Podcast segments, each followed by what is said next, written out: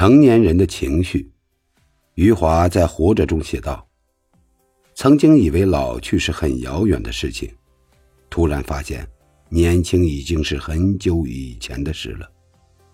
时光好不经用，抬眼，已然半生。所谓的中年危机，真正让人焦虑的不是孤单，不是贫穷，更不是衰老，而是人到中年，你才发现。”你从来没有按照自己喜欢的方式活过，这烟火人间，事事值得，事事也遗憾。该用多懂事的理智去压抑住心中的不甘与难过。